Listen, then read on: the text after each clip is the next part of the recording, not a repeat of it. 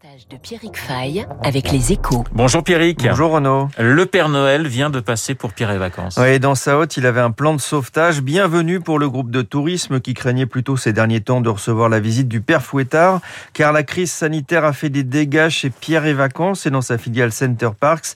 Le numéro un des résidences de loisirs a perdu lors de son exercice clos fin septembre plus de 330 millions d'euros. C'est un record. Son chiffre d'affaires lui a chuté de 19%.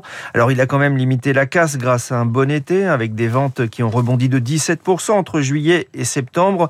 Mais c'était la perte de trop pour le groupe qui ne se portait déjà pas à merveille avant même la crise. Il n'a connu aucun exercice bénéficiaire depuis 10 ans.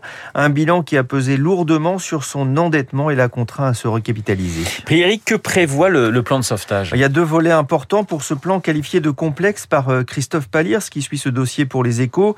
Dans un premier temps, un groupe d'investisseurs va prendre le contrôle de Pierre et Vacances. Il est réuni des fonds anglo-saxons ainsi qu'une société de gestion française, Atream. Ils vont recapitaliser l'entreprise à hauteur de 200 millions d'euros. En parallèle, Pierre et Vacances va bénéficier d'un plan de réduction de sa dette via une conversion en capital de 550 millions d'euros. Cette somme intègre notamment le prêt de 240 millions garantis par l'État. Ça devrait lui permettre de réduire de moitié son endettement. Le plan doit encore être finalisé d'ici à la fin janvier et sera soumis au vote des actionnaires qui vont se retrouver fortement dilués, à l'image d'ailleurs de son président fondateur Gérard Brémond, qui va voir sa part passer de 49% à moins de 8% à l'issue de ce plan.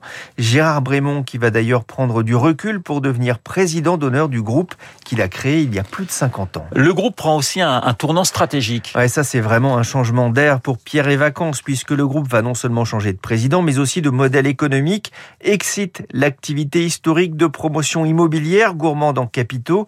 Le groupe va se concentrer sur son activité touristique en tant qu'opérateur des 50 000 appartements et cottages qu'il gère sous les marques Pierre et Vacances, Center Parks et Adagio.